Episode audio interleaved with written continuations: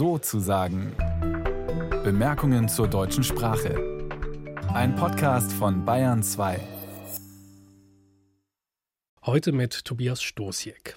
Als ich zum ersten Mal davon gelesen habe, dachte ich, das ist ein Aprilscherz. Italien will Fremdworte verbieten, also natürlich nicht Italien, sondern die neue, die rechte italienische Regierung und ganz konkret Fabio Rampelli, Vizepräsident der Abgeordnetenkammer.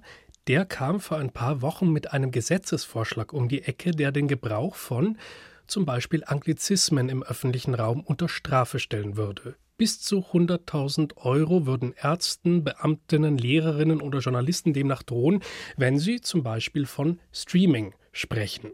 Sprachpurismus, wie man ihn noch von Mussolini kennt, also aus dem italienischen Faschismus, wo seinerzeit eine ähnliche Sprachpolitik betrieben wurde. Grund genug finde ich, um hier mal genauer hinzusehen, und das will ich jetzt tun mit Elton Prifti, Professor für Romanistik an der Universität des Saarlandes und jetzt telefonisch mit mir verbunden. Hallo, Herr Prifti. Guten Tag, Herr Schlossig, und danke auch für die Einladung. Herr Prifti, ich habe es schon gesagt. Ich dachte, als ich das gehört habe, das klingt wie ein Aprilscherz. Was dachten Sie denn, als Sie von diesen Plänen zur Sprachbereinigung gehört haben?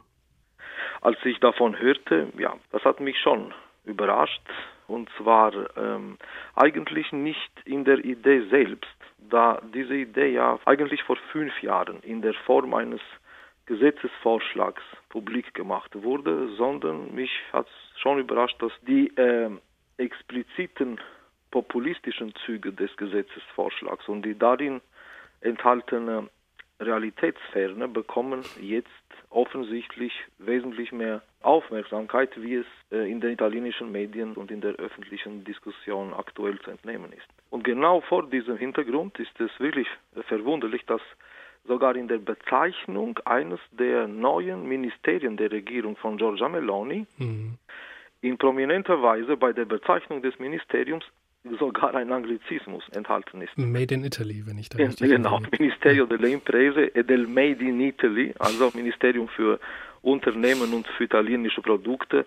Und auch wenn Sie einen Blick auf der Internetseite des besagten Ministeriums äh, werfen, dann dort werden Sie schnell feststellen, es wimmelt an Anglizismen dort.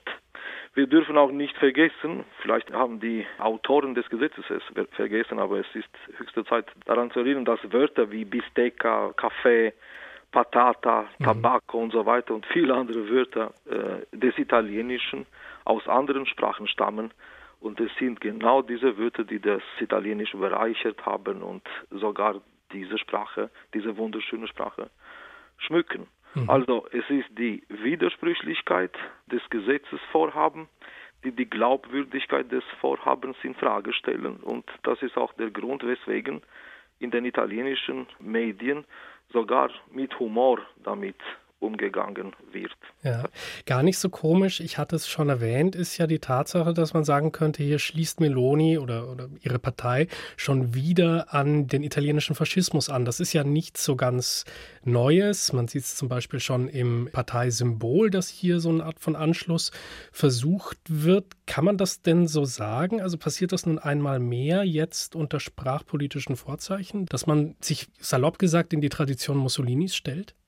Das kann man sicher auch so sehen, aber es gab in Italien bereits im 19. Jahrhundert explizite puristische, sprachpuristische Bewegungen, die allerdings in erster Linie mit der Nationbildung in Verbindung stehen. Mhm. Das natürliche Phänomen der fremdsprachlichen Elemente in einer anderen Sprache, in diesem Fall im Italienischen, das wird allerdings systematisch und viel tiefer gehend vom Faschismus missbraucht. Sie hatten gerade angesprochen, äh, sozusagen dieser italienische Sprachpurismus zeigt sich unabhängig vom italienischen Faschismus, der sich erst später entwickelt, bereits im 19. Jahrhundert. Und wenn ich richtig recherchiert habe, dann ging es damals vor allem äh, um die Idealisierung der italienischen Sprache, die Dante, die Petrarca, die Boccaccio verwendet haben. Ja, die äh, Tre Corone, die sogenannten Tre Corone, die sie nannten also Dante Alighieri, Francesco Petrarca und Giovanni Boccaccio, bei denen ging es eher um die Suche nach einer sogenannten italienischen Gemeinsprache. Also wenn man ein wenig den Vergleich auch mit den Entwicklungen bei anderen Sprachen und Kulturen betrachtet, ging es bei Dante Alighieri insbesondere um mhm. die Schaffung einer Sprache, die für die dichterische Tätigkeit geeignet ist. Welches ist das passendste Modell? Im Falle des Französischen, da war die Zielsetzung eine andere. Das sollte eine Sprache geschaffen werden, die für die Staatsführung geeignet sei. Ne? Auch die Herangehensweisen sind sehr unterschiedlich und da sticht wirklich das italienische Modell sehr sehr deutlich heraus von den anderen, die wir so kennen. Also ich würde es nicht übertreiben, wenn ich sagen würde, das ist schon ein Unikum, das nach einer Sprache für die Dichtung gesucht wurde. Ich rede, wie mhm. gesagt, von den Anfängen, von den Tre Corone. Mhm. Also nochmal ganz kurz, damit ich das ganz klar habe.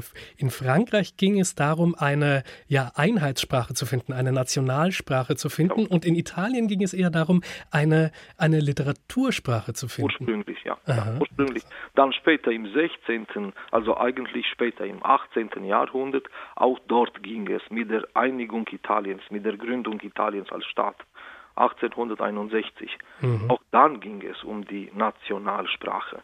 Und in diesem Sinne, der italienische Sprachpurismus kann man nach dem ähm, Vorbild des Französischen oder nicht nach dem Vorbild des Französischen, das wäre wahrscheinlich nicht sehr genau, sondern ähnlich wie dieses, man merkt Parallelen äh, zwischen den zwei Modellen. Zumindest dann ab dem 19. Jahrhundert, dem, wenn sich der Sprachpurismus verbindet mit der Idee einer Nation. Und dann später mit dem Faschismus, dann nahm eine andere Richtung. Das, äh, mit dem Faschismus ging es dann, dann äh, wurde zu, äh, es wandelte sich dann von einem, wenn wir das so nennen, äh, dürfen äh, ja, nationalistischen Purismus zu einem politischen Sprachpurismus, das für politische Zwecke ganz klar dann auch missbraucht wurde und missbraucht wird. Und in diesem Kontext, glaube ich, müssen wir auch den äh, Gesetzesvorschlag von Rampelli sehen. Wenn Sie eine Prognose wagen wollten, hat denn dieser Gesetzesvorschlag nur die geringste Aussicht auf Erfolg?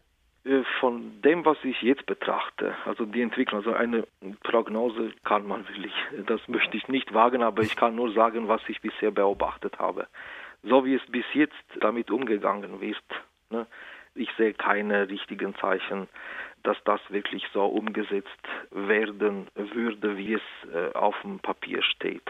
Ja. Aber auf alle Fälle einen gewissen politischen, einen politischen Zweck hat es schon erfüllt, weil äh, es ist noch ein zusätzliches Element in einer ganzen langen Reihe von anderen Erscheinungen, von kleineren Dingen unter Anführungsstrichen, die genau in dieselbe Richtung gehen. Vor, vorgestern war der Tag der Befreiung, Liberation. ein mhm. Nationalfeiertag. Ich habe sogar auch äh, Diskussionen über die Änderung der Bezeichnung mitbekommen von Giorno della Liberazione, Festa della Liberazione, der Befreiung, zu Festa della Libertà, der Freiheit. Also auch da, wie Sie sehen, auch da wird die Sprache wieder missbraucht. Also, die Sprache bleibt sowohl Gegenstand als auch Instrument der Manipulation durch die italienische Rechte. Das sagt der Romanist Elton Prifti, Professor an der Uni Saarbrücken. Mit ihm habe ich gesprochen über das Vorhaben der italienischen Rechten, die Verwendung von Fremdwörtern im öffentlichen Raum unter Strafe zu stellen. Herr Prifti, vielen, vielen Dank für das Gespräch. Danke Ihnen für die Einladung und viel Erfolg. Und das war es auch schon wieder mit sozusagen dem Magazin für deutsche Sprache auf Bayern 2.